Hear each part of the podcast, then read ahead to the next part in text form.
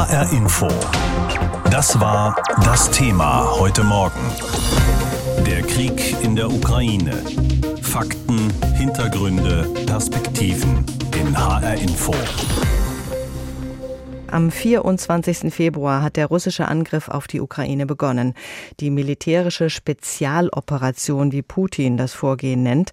Speziell ist an diesem Krieg eigentlich gar nichts. Er verursacht viel Leid, viel Zerstörung, viel Flucht.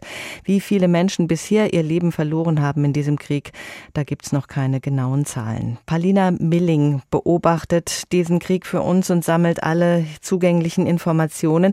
Frau Milling, es gab ja gestern ein Ultimatum der Russen russischen Seite an die Verteidiger der Stadt Mariupol. Sie sollten ihre Waffen niederlegen, das haben sie abgelehnt, waren aber gestern schon eingekesselt in der Stadt. Wie steht es denn aktuell um Mariupol? Ja, die Stadt ist ja seit drei Wochen blockiert. Wir gehen jetzt momentan in die vierte Woche, in der die Bevölkerung unter schwierigsten Bedingungen ums Überleben kämpft. Das bedeutet ohne Heizung und ohne Strom seit Wochen. Man ernährt sich sozusagen am Feuer im Hof. Man legt da irgendwie Feuer, versucht das Essen zuzubereiten draußen. Es gibt kaum Kontakt zu den Menschen dorthin. Eine militärische Lösung für die Stadt scheint wirklich schwierig zu sein. Zwar halten sich die Ukraine ukrainischen Streitkräfte, aber Hoffnung auf Unterstützung von außen, von anderen Einheiten ist relativ gering und die russischen Truppen greifen weiterhin an. Das heißt, trotz der Zerstörung, die eh schon immens ist, äh, gibt es weiterhin Beschuss, es gibt Angriffe aus der Luft und offenbar auch vom Meer aus. Insofern die Lage spitzt sich weiter zu, obwohl sie ohnehin schon seit Tagen dramatisch ist. Es sind noch Zivilisten in der Stadt. Einige sollen auch zum Teil gegen ihren Willen nach Russland gebracht worden sein. Weiß man da genaueres drüber? Ja, zum Zeit der Umzingelung waren in der Stadt zwischen 350 und 400.000 Menschen nach Angaben ähm, der lokalen Behörden. Zu fliehen ist es wohl zwischen 40 und 60.000 Menschen gelungen. Es geht bei diesen Menschen, die angeblich verschleppt worden seien, um einige, von denen eben der Stadtrat von Mariupol behauptet, die seien aus einem Bezirk, der sehr stark umkämpft ist, nach Russland verschleppt worden seien. Die russische Seite hat bisher sich dazu nicht geäußert. Von dort hieß es nur, dass man eben die Flucht nach Russland einigen Menschen aus Mariupol ermöglicht habe. Da geht es so um 470, 500 Menschen, von denen man spricht. Belege für diese Verschleppungen liegen uns allerdings nicht vor. Gucken wir in die Hauptstadt nach Kiew. Ist es da ruhig geblieben in der Nacht?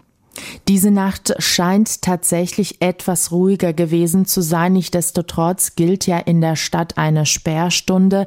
Der Bürgermeister Vitali Klitschko hat gesagt, man verhängt wieder so eine lange äh, Sperrstunde über anderthalb Tage, um gegen sogenannte Sabotagegruppen zu kämpfen, also russische Streitkräfte, die sich als ukrainische oder als Zivilisten ausgeben, um eben die zu bekämpfen.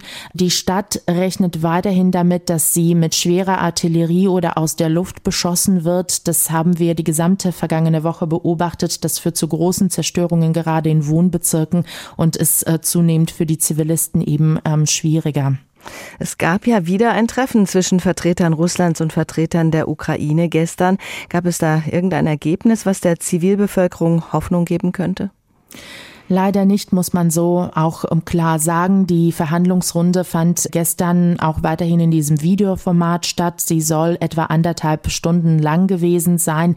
Inhaltliches äh, drang kaum was nach draußen. Einer der Teilnehmer der ukrainischen Seite hat nur gesagt, dass es auch Arbeit in weiteren Arbeitsgruppen stattfindet für diese Verhandlungen und dass da wohl auch ähm, internationale Partner äh, beratend tätig seien. Präsident Zelensky hat weiterhin in der Nacht darauf gedrängt, Wladimir Putin persönlich treffen zu wollen, um da irgendwie herauszuhören, ob Russland überhaupt an einem Frieden, also an einem Kriegsende interessiert sei.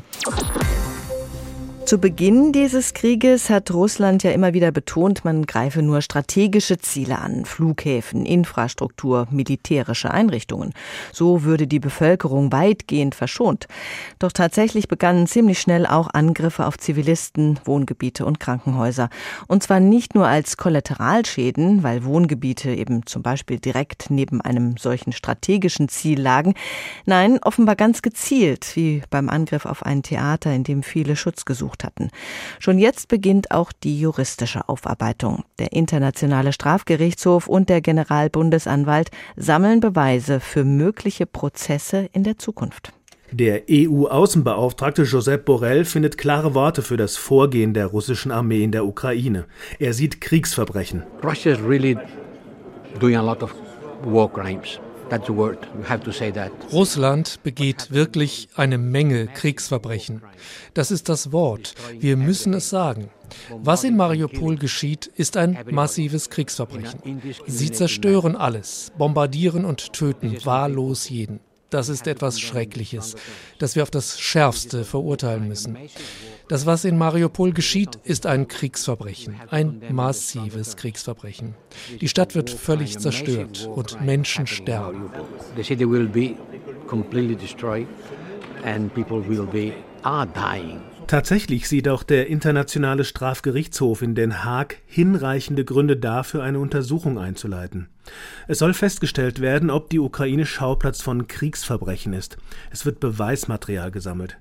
Vieles deutet darauf hin, dass zum Beispiel in Mariupol solche Kriegsverbrechen verübt werden. Denn die Zerstörung der Stadt mit so vielen toten und verletzten Zivilisten kann nicht als militärisch gerechtfertigt bezeichnet werden. Diese Formulierung ist allerdings wichtig, denn tatsächlich ist aus Sicht des Internationalen Strafgerichtshofs nicht jede Bombardierung von Wohngebäuden oder Schulen ein Kriegsverbrechen. Das ist nur dann so, wenn ein Angriff zu unnötiger Zerstörung, Leid und Opfern führt, die den militärischen Nutzen der Aktion übersteigen. Es gibt also durchaus Grauzonen. Der Kreml behauptet, keine zivilen Einrichtungen ins Visier zu nehmen. Man greife nur Gebäude an, in denen sich ukrainische Soldaten verstecken würden. Dagegen stehen die Berichte von unabhängigen Beobachtern, die gezielte Angriffe auch auf Krankenhäuser und Schulen dokumentieren. Und die Ukraine spricht inzwischen von mehr als 100 getöteten Kindern. In der vergangenen Woche veröffentlichte das ZDF-Magazin Frontal die Aufnahmen einer ukrainischen Überwachungsdrohne. Sie zeigt mutmaßlich, wie ein Zivilist bei einer Tankstelle westlich von Kiew von russischen Soldaten erschossen wird.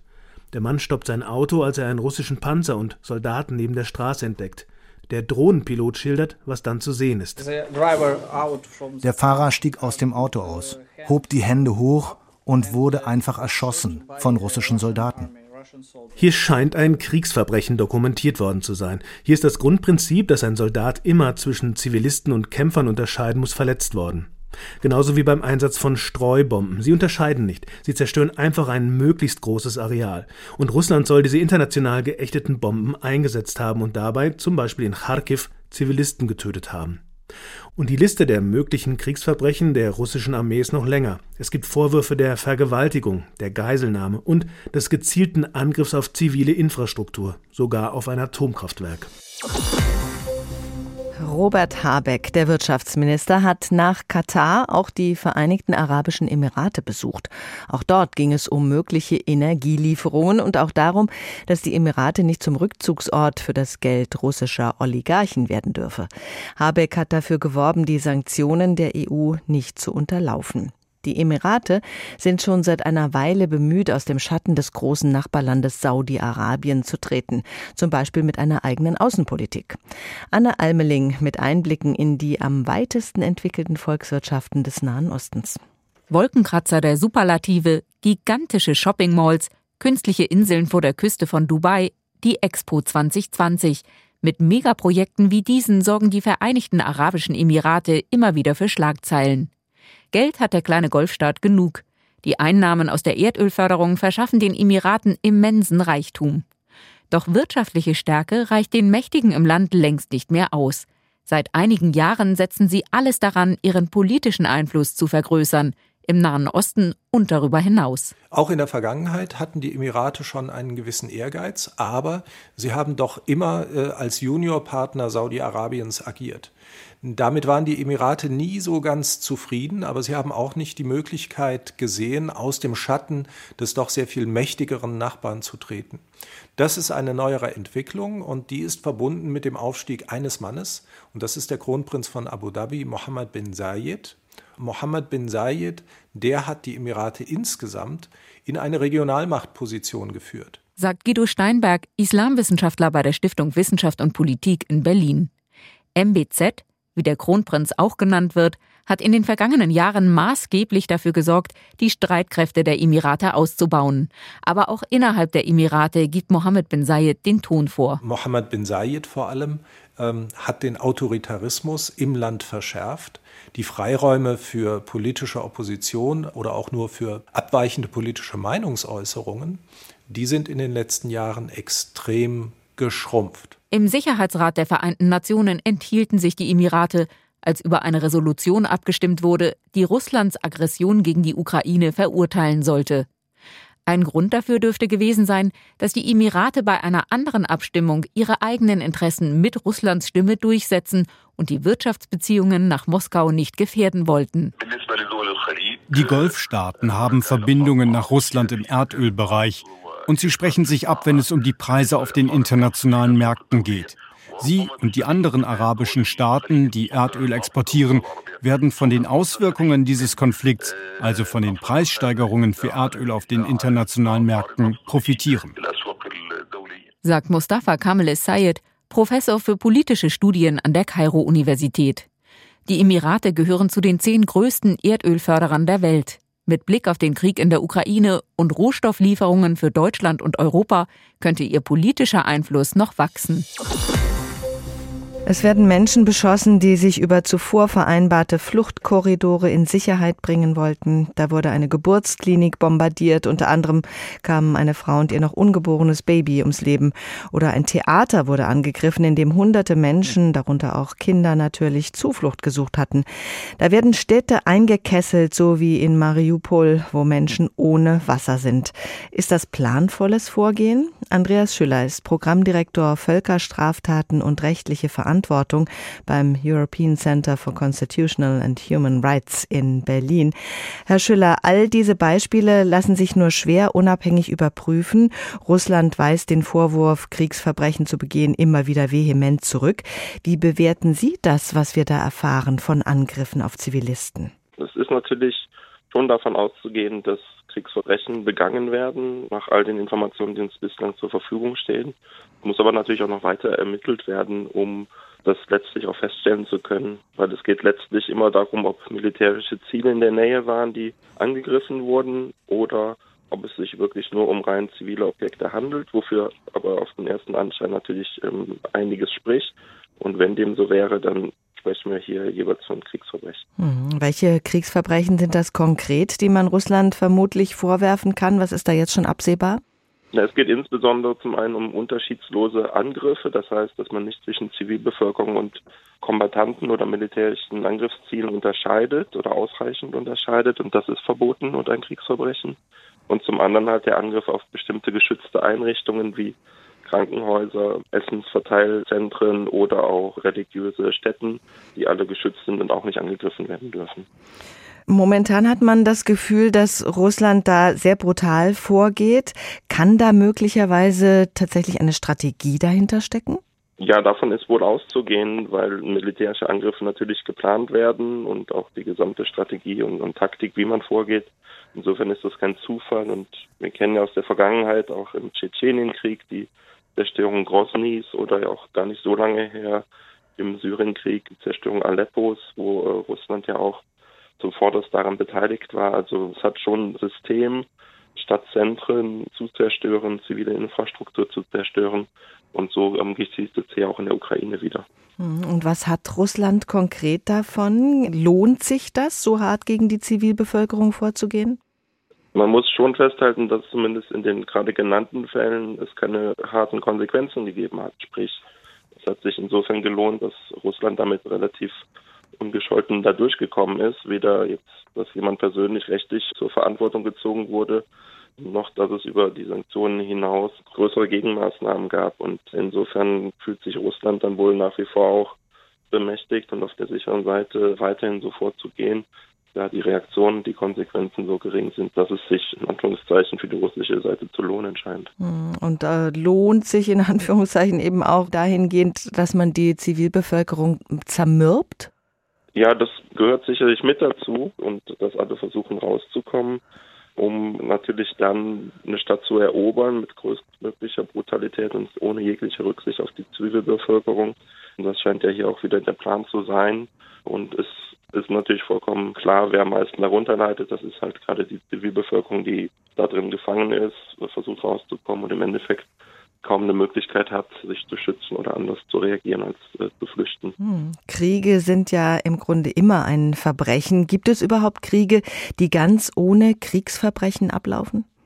Nein, das haben wir so gut wie nicht gesehen. Gerade der Luftkrieg und in urbanen Zentren, in Städten kommt es im Grunde genommen immer zu Kriegsverbrechen. Die Frage ist dann teilweise, werden sie sozusagen mit voller Absicht begangen oder passieren sie, weil halt unterschiedslos angegriffen wird und äh, es bestimmte Fehler gab in der Ausführung, aber es wird in jedem Krieg, gibt es Kriegsverbrechen, weil auch das humanitäre Völkerrecht, das zum einen die Zivilbevölkerung zum Teil schützen muss und soll, zum anderen aber auch militärisches Vorgehen nicht unmöglich machen soll, Endeffekt nach wie vor so schwach ausgestaltet ist und die Vorschriften so schwammig sind, dass es immer wieder zu Unklarheiten kommt und darüber auch über zu Verstößen, weil das Recht nicht stark genug ist, um die Zivilbevölkerung letztlich zu schützen. Wir haben heute Morgen schon darüber berichtet. Schon jetzt laufen am Internationalen Strafgerichtshof Ermittlungen wegen der Hinweise auf Kriegsverbrechen. Für wie wahrscheinlich halten Sie es, dass all dies, was da gerade in der Ukraine passiert, irgendwann juristisch aufgearbeitet wird? Es läuft zum Glück sehr schnell auf vielen Ebenen etwas, was die Aufarbeitung betrifft, sowohl in der Ukraine selbst, auch durch lokale Behörden vom Internationalen Strafgerichtshof, aber auch von verschiedenen einzelnen Ländern. Auch in Deutschland werden schon Beweise gesammelt von der Bundesanwaltschaft.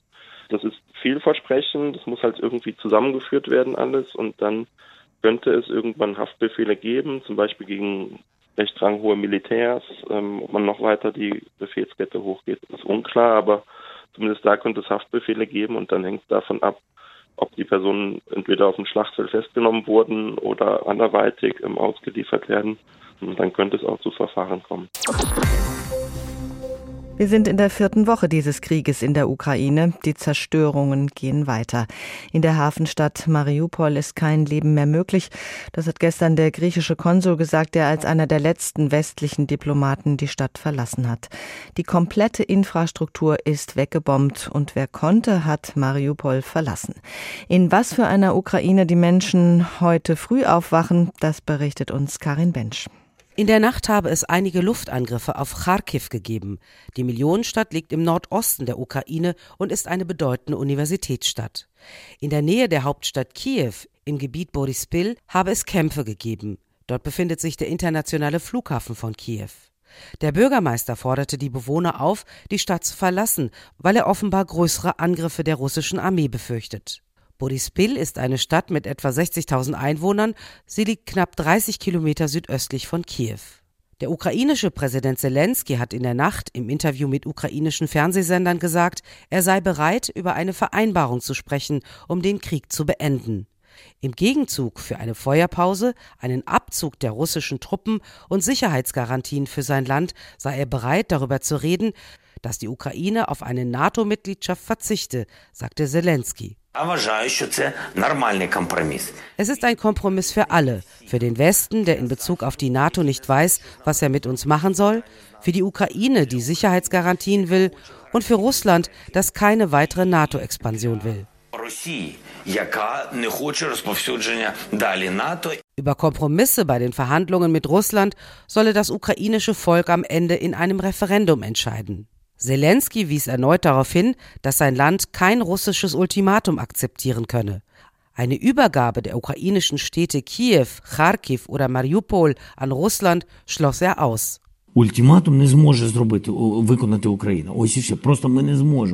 Die Ukraine kann das Ultimatum der russischen Föderation nicht erfüllen. Weder die Menschen in Kharkiv, in Mariupol noch in Kiew können es tun. Selbst wenn sie in die eroberten Städte Melitopol und Berdjansk kommen, geben die Menschen ihre Städte nicht ab. Wir können ein Ultimatum dann erfüllen, wenn es uns nicht mehr gibt. Zelensky forderte erneut direkte Gespräche mit dem russischen Präsidenten Putin.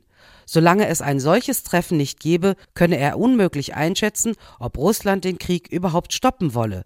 Die ukrainische Regierung sei nach einer Feuerpause und Sicherheitsgarantien dazu bereit, über den Status der von Russland annektierten Halbinsel Krim und der Separatistengebiete in der Ostukraine zu sprechen. Putins Sprecher Peskov hatte gestern noch die Hoffnung gedämpft, dass der Krieg in der Ukraine schon bald an einem Verhandlungstisch beendet werden könne. Für ein Treffen beider Präsidenten muss man erst seine Hausaufgaben erledigen. Bis jetzt ist aber noch kein wesentlicher Fortschritt erreicht worden. Die Präsidenten haben bislang noch nichts zum Unterzeichnen. Es gibt keine Vereinbarungen, die sie festschreiben könnten.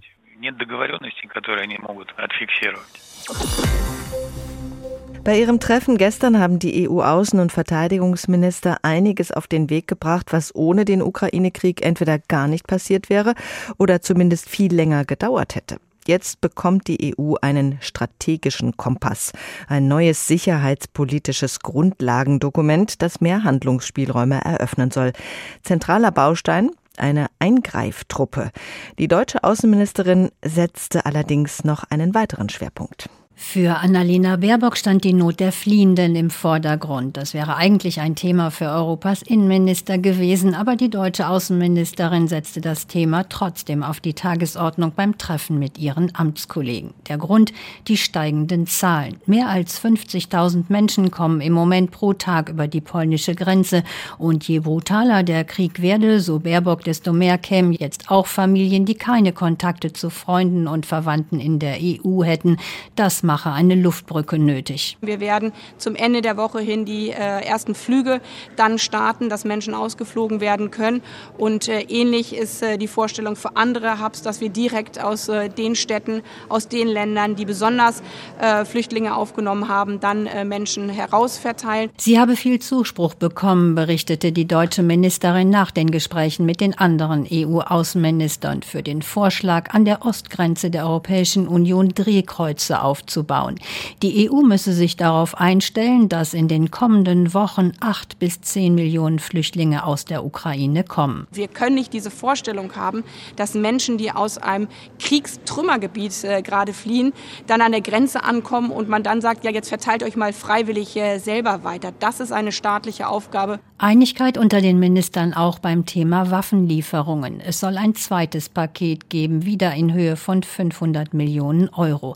Bezahlt werden davon Waffen aus den Beständen der Mitgliedsländer, aber auch Neuankäufe. Deutschland finanziert rund 26 Prozent der Waffenlieferungen an die Ukraine. Eine Sonderposition vertritt Litauen. Das baltische Land geht in der EU am weitesten mit Forderungen auch nach militärischen Konsequenzen. Putin habe die rote Linie längst überschritten, das sagte Außenminister Landsbergis. Auch ein komplettes Importverbot für russisches Öl muss nach seiner Ansicht jetzt angegangen werden. We cannot get tired uh, imposing sanctions. We cannot get tired wir können nicht müde werden, Sanktionen zu verhängen und der Ukraine zu helfen. Und wir müssen den Antrag der Ukraine für den Aufnahmeprozess in der EU sehr ernst nehmen. Die Ukraine als Beitrittskandidat, die große Mehrheit der Mitgliedsländer lehnt das ab. Am Nachmittag kamen die Verteidigungsminister der Europäischen Union dazu. Und für eine Überraschung sorgte Bundesverteidigungsministerin Christine Lambrecht noch bevor es in die Beratungen ging.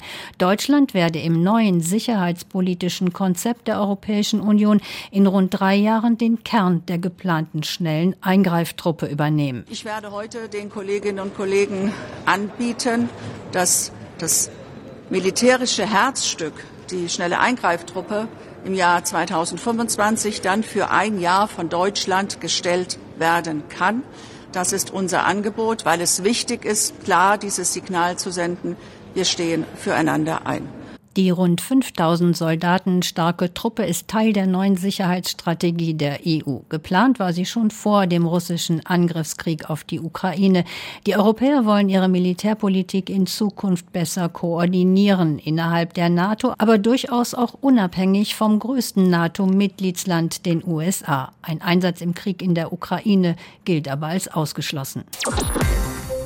Die Millionenstadt Odessa im Süden des Landes gilt als nächstes potenzielles Ziel der russischen Angriffe. Die Stadt am Schwarzen Meer ist strategisch wichtig, weil sie den Zugang übers Meer bietet. Wie geht es den Menschen dort in Odessa angesichts der Bedrohung? Das wollten wir mit Alexander Groß besprechen. Er ist Synodepräsident der Deutsch-Evangelisch-Lutherischen Kirche in der Ukraine, betreut als Pastor mehrere Gemeinden in der Stadt, wohnt in der Nähe und äh, ich konnte vor der Sendung mit ihm sprechen. Ich habe ihn zunächst gefragt, wie geht es Ihnen, wie ist denn die aktuelle Lage? Nur ja, muss sagen, dass Menschen bei uns hier in äh, Südwestukraine, in Odessa-Region, sind schon ruhiger geworden. Keine Panik mehr, kein Schock. Also leben wie normal praktisch, aber nicht ganz normal natürlich, weil alle sehen Nachrichten in verschiedene Fernsehkanäle oder Internet. Aber bei uns ist ruhig, ja, Gott sei Dank, und Lebensmittel wieder in Geschäfte, mehr als genug, Tankstellen in Ordnung. Und wir als Kirche können Gottesdienste halten weiter. Es ist einfach so jetzt. Aber wie groß ist denn die Angst äh, bei Ihnen persönlich und auch bei den Gemeindemitgliedern zum Beispiel, dass der Krieg ja doch noch zu Ihnen und zwar auch vielleicht sogar sehr bald nach Odessa und in die Südukraine kommt? Angst ist weniger geworden, weil äh, russische Truppen waren bei Cherson und Nikolaev gestoppt praktisch und Ukrainer haben äh, teilweise dann Territorium zurückbekommen. Und das macht uns sicherer als früher, dass wir hoffentlich ohne große Zerstörung und Selbstkrieg hier in unserer Region bleiben. Wir hören von Zeit zu Zeit Luftalarm und müssen dann irgendwo verstecken uns und so. Aber generell können wir dann machen unsere Aufgaben weiter. Hat sich denn nichts verändert in Ihrer Arbeit? Sie sind ja Seelsorger und äh, müssen ja auch verschiedene Gemeinden betreuen. Wie sieht denn das Ganze jetzt aus, Ihrer Arbeit? Was hat sich denn konkret verändert? Wir haben ein Sozialzentrum für Kinder aus alkoholsüchtigen Familien. Und das ist alles gestoppt. Wir haben auch mehr Gottesdienste als früher. Und das ist eine wichtige seelsorgische Arbeit und Menschen wollen sprechen und wir sprechen, beten zusammen und so weiter. Und besonders in den ersten zwei Wochen haben wir sehr, sehr viel gemacht, um alle Menschen in unserer Gegend, die wir unterstützen mit heißem Essen und mit äh, Lebensmitteln. Jetzt arbeiten wir meistens mit Dorfräten, weil sie größere Kräfte haben, äh, um Menschen zu helfen und wir einfach helfen mit Geld. Wir bezahlen Lebensmittel und sie machen Pakete und verteilen dann. Als Christ hat man ja immer die Hoffnung, ähm, dass äh, das Ganze eben gut zu Ende geht. Wie groß ist denn die Hoffnung, dass der Krieg schon bald und auch gut zu Ende gehen wird bei Ihnen? Nun ja, wir haben mit Putin zu tun. Also das heißt, dass äh, wahrscheinlich Krieg wird nicht so schnell beenden, wie wir hoffen.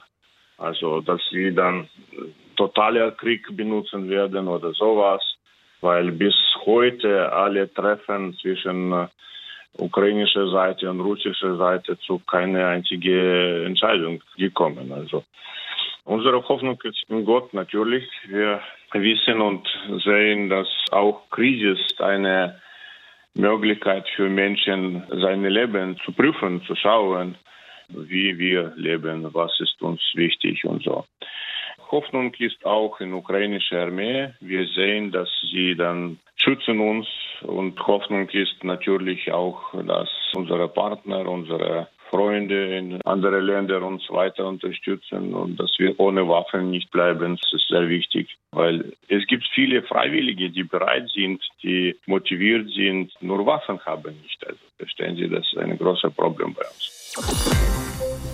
Es ist schon fast eine Art Stellungskrieg. Die größten Geländegewinne kann Putins Armee im Osten und Süden des Landes verbuchen, aber von einer Einnahme der gesamten Ukraine oder einem baldigen entscheidenden Schritt in Richtung Waffenstillstand kann keine Rede sein. Eine ganz leise Hoffnung in diesem Konflikt ist vielleicht das, was der ukrainische Präsident Volodymyr Zelensky jetzt in einer Videobotschaft gesagt hat. Er bietet nämlich Russland an, dass die Ukraine die NATO-Mitgliedschaft nicht mehr anstreben wolle. Das könnte zumindest Teil eines Kompromisses sein. Er sagte,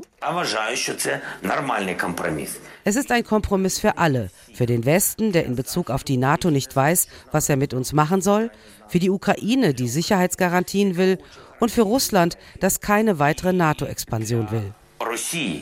Soweit also der ukrainische Präsident Volodymyr Zelensky. Aber unterdessen geht der Krieg in seinem Land unvermindert weiter. Wie schon gesagt, vor allem im Osten und Süden des Landes. Ich habe vorhin mit unserem Reporter Bernd Mosch-Borowska gesprochen. Er ist zurzeit in der westukrainischen Stadt Lemberg oder ukrainisch Lviv. Und ich habe ihn gefragt, wie ist denn die aktuelle Situation dort vor Ort? Wie groß ist denn die Angst der Menschen, dass der Krieg auch dorthin mit voller Wucht kommt? Also eigentlich sind die Menschen hier in Lviv sehr entspannt. Das Leben draußen auf der Straße geht seinen normalen Gang. Man könnte fast vergessen, dass man sich in einem Land aufhält, das sich im Kriegszustand befindet. Aber hier nebenan, mein Hotel steht neben dem Opernhaus von Lviv und auf dem Giebel des Opernhauses gibt es große Figuren, Friedensengel und andere. Die werden seit gestern eingehüllt mit Dämmmaterial und anderen Verpackungsmaterialien, um sie bei einem möglichen Angriff äh, zu schützen vor Granaten. Auch die Kirchenfenster hier in Lviv sind äh, zugenagelt mit Blech oder Holz. Also man hat keine Angst, dass es einen solchen Angriff gibt, aber man bereitet sich auf alles vor. Es hatte ja bereits äh, Luftangriffe auf Ziele ganz in der Nähe gegeben. Die Stadt selbst ist aber, wie Sie erzählen, nach wie vor von Zerstörungen äh, nicht betroffen, oder? Nein, das, was hier im Westen der Ukraine bisher passiert ist, waren gezielte Angriffe auf äh, militärische Einrichtungen. Also, das waren Einrichtungen am Flughafen hier in Lviv. Das war natürlich bedrohlich nahe an der Stadt, aber es war ein ganz gezielter Angriff auf ein Gebäude. Es gab auch anderen Raketenbeschuss. Gestern erst wieder wurden Raketen abgefeuert auf einen Übungsplatz äh, in Rivne. Das ist eine Stadt, die ist so knapp ein bis zwei Autostunden südlich von Lviv. Und äh, in der vergangenen Woche ja auch auf ein Militärdepot in der Nähe der polnischen Grenze. Also es gab durchaus hier im Westen der Ukraine schon Einschläge, aber die waren eben nicht flächendeckend und es gibt auch keine Soldaten hier. Die Kampfhandlungen, das muss man immer wieder betonen, die Kampfhandlungen in der Ukraine beschränken sich auf etwa 20 Prozent des Staatsgebietes, vor allem im Norden, im Osten und im Süden des Landes. Der ukrainische Präsident Zelensky macht ja fast jeden Tag seine Videobotschaften. Jetzt hat er wieder eine gemacht und Russland angeboten, ähm, dass die Ukraine eben nicht in die NATO geht. Und man könnte doch über einen neutralen Status verhandeln. Kommen solche Botschaften überhaupt bei den ganz normalen Leuten in Lviv zum Beispiel an? Naja, das, was äh, da verhandelt wird äh, auf höchster Ebene, geht es natürlich um ein Ende des Krieges. Daran sind alle hier in der Ukraine interessiert. Das, was Zelensky gesagt hat, ist, er sei bereit zu einem Kompromiss und er hat eben auch diesen Punkt, beispielsweise den Wunsch der Ukraine, der NATO beizutreten, angesprochen. Er sagte aber auch, der NATO-Beitritt ist in der Verfassung verankert. Da muss es eine Verfassungsänderung geben. Das sind grundlegende Veränderungen unserer Struktur des Staates. Da müssen wir ein Referendum abhalten. Das kann nicht ich alleine entscheiden. Das ist ein Punkt. Und der andere Punkt ist, die Russen haben noch ganz andere Forderungen an uns. Die wollen mehrere Städte haben, Mariupol sowieso, die wollen auch Kharkiv und sogar Kiew. Und er sagt, das kommt überhaupt nicht in Frage. Auf solche Forderungen werden wir auf keinen Fall eingehen. So gesehen ist da noch sehr viel Spielraum für Verhandlungen und was er auch gesagt hat, es wird keinen Kompromiss geben mit Russland, wenn es nicht vorher ein direktes Treffen zwischen ihm und Präsident Putin gegeben hat. Russland wiederum sagt, ein Treffen zwischen Putin und Zelensky werde es erst geben, wenn es eine Einigung gegeben hat. In äh, Lemberg oder Lviv halten sich ja auch viele Flüchtlinge äh, auf. Äh, wo sind denn diese viele Menschen untergekommen und wie ist eigentlich die Versorgungslage? Nun, die Menschen werden hier sehr gut versorgt. Fast alle hier in der Ukraine, die das machen können, die die Möglichkeit haben, haben Flüchtlinge aufgenommen, haben Unterkünfte bereitgestellt, Hotels, haben leere Zimmer abgegeben an Flüchtlinge und es gibt sehr viel Initiative von der Bevölkerung, die Menschen zu versorgen. Viele sind allerdings nicht hier in Lviv geblieben, sondern es sind ja ganz viele hier nur durchgereist, weiter nach Polen. Drei Millionen Menschen haben das Land verlassen, zwei Millionen Ukrainer sind nach Polen geflüchtet und dort untergekommen vorerst. Hier in Lviv hat man nicht den Eindruck, dass die Stadt überfüllt ist mit Menschen aus anderen Teilen des Landes. Das Leben hier wirkt immer noch ganz normal. Wie sieht die Lage derzeit an der Grenze zu Polen aus? Nun, der Grenzübergang ist auch nicht mehr so überfüllt. Äh, zumindest in den vergangenen Tagen war das nicht so wie zu Beginn des Krieges.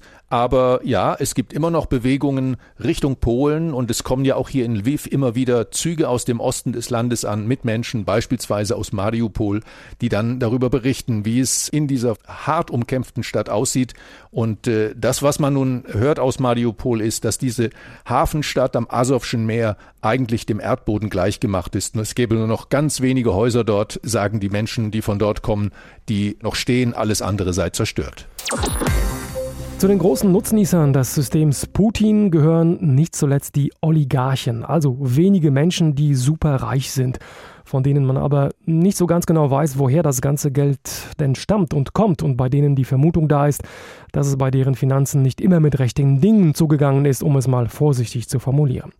Doch seit der Westen scharfe Sanktionen gegen Russland und eben auch gegen diese Oligarchen beschlossen hat, ist alles ganz anders wie zum Beispiel Italien, die Schweiz und auch Großbritannien gegen diese mega reichen Leute und ihr Vermögen vorgehen. Das beschreiben jetzt unsere Korrespondentinnen und Korrespondenten aus diesen Ländern. Italien ist bei reichen Russen äußerst beliebt. Sie besitzen Villen und große Anwesen in der Toskana, am Comersee, rund um Pesaro in den Marken oder auch an der Costa Smeralda auf Sardinien, die für türkisfarbenes Wasser berühmt ist. In den Häfen ankern die Luxusjachten der Oligarchen, doch diese sind nun beschlagnahmt. Denn die Guardia di Finanza, die italienische Finanzpolizei, macht Jagd auf russische Vermögenswerte, wenn deren Besitzer auf der Sanktionsliste der Europäischen Union stehen. Die Klärung der Eigentumsverhältnisse ist meist sehr kompliziert. Die Ermittler müssen sich durch Mantelfirmen und Fonds durchwühlen. Doch die Guardia di Finanza mit ihren mehr als 60.000 Mitarbeitern ist auf Steuer- und Finanzdelikte spezialisiert und hat weitreichende Befugnisse. Wohl auch deshalb gelingt ihr ein Coup nach dem anderen. Von vielen ihrer Einsätze gibt sie Videos oder Fotos heraus. Nach eigenen Angaben hat sie inzwischen Güter im Wert von rund 850 Millionen Euro eingefroren. Elisabeth Pongratz, Rom. Die Schweiz ist beliebt bei schwerreichen Russinnen und Russen. Nach Schätzungen der Bankiervereinigung liegen auf Schweizer Bankkonten 150 bis 200 Milliarden Franken russischer Kunden. Sowohl auf der Liste der Reichsten als auch auf der Sanktionsliste ist der Oligarch Timtschenko, Wohnort Kolonie am Genfer See, in einer 18 Millionen Villa mit unterirdischem Tennisplatz. Großzügig war Timtschenko auch. Seine Neva-Stiftung finanzierte unter anderem das Verbier Festival für klassische Musik. Als die Schweiz Ende Februar nach anfänglich anfänglichem Zögern beschlossen hatte, die EU-Sanktionen komplett zu übernehmen, reagierte das Festival und kündigte die Zusammenarbeit mit dem Oligarchen, wie auch übrigens mit Musikdirektor Valery Gergiev.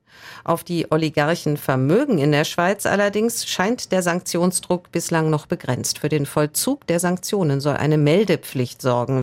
Aber an der internationalen Taskforce, mit der EU-Staaten, die USA und weitere Länder aktiv Jagd auf die Vermögen sanktionierter Oligarchen machen, ist die Schweiz nicht beteiligt. Aus Genf, Katrin Hondel. In London haben viele russische Oligarchen Geld investiert. Sie besitzen Häuser, Luxuswohnungen, Fußballclubs, aber auch Firmen und haben hier Unternehmen an die Börse gebracht. Einst wurden sie mit offenen Armen empfangen, weil sie investierten. Eine ganze Industrie verdient mit ihnen Geld. Anwaltskanzleien, Immobilienmakler, Investmentfirmen. Die britische Regierung startete sehr zögerlich mit den Maßnahmen gegen die Oligarchen. Noch vor einigen Tagen gab es erst eine einstellige Zahl von russischen Oligarchen auf einer Sanktionsliste. Transparency International schätzt, dass in Großbritannien Immobilien im Wert von knapp zwei Milliarden Euro Russen zuzuordnen sind, denen Korruption vorgeworfen wird oder aber eine Nähe zum Kreml. Zahlreiche Immobilien sind jetzt konfisziert, können also nicht mehr veräußert werden. Die Regierung hat auch endlich wichtige rechtliche Lücken geschlossen. Bislang war es sehr einfach, über Zwischenfirmen Besitz zu verwalten, ohne dass die Behörden die Eigentümer ausmachen konnten. Das soll sich nun ändern. Aus London Christoph Prössel. HR Info.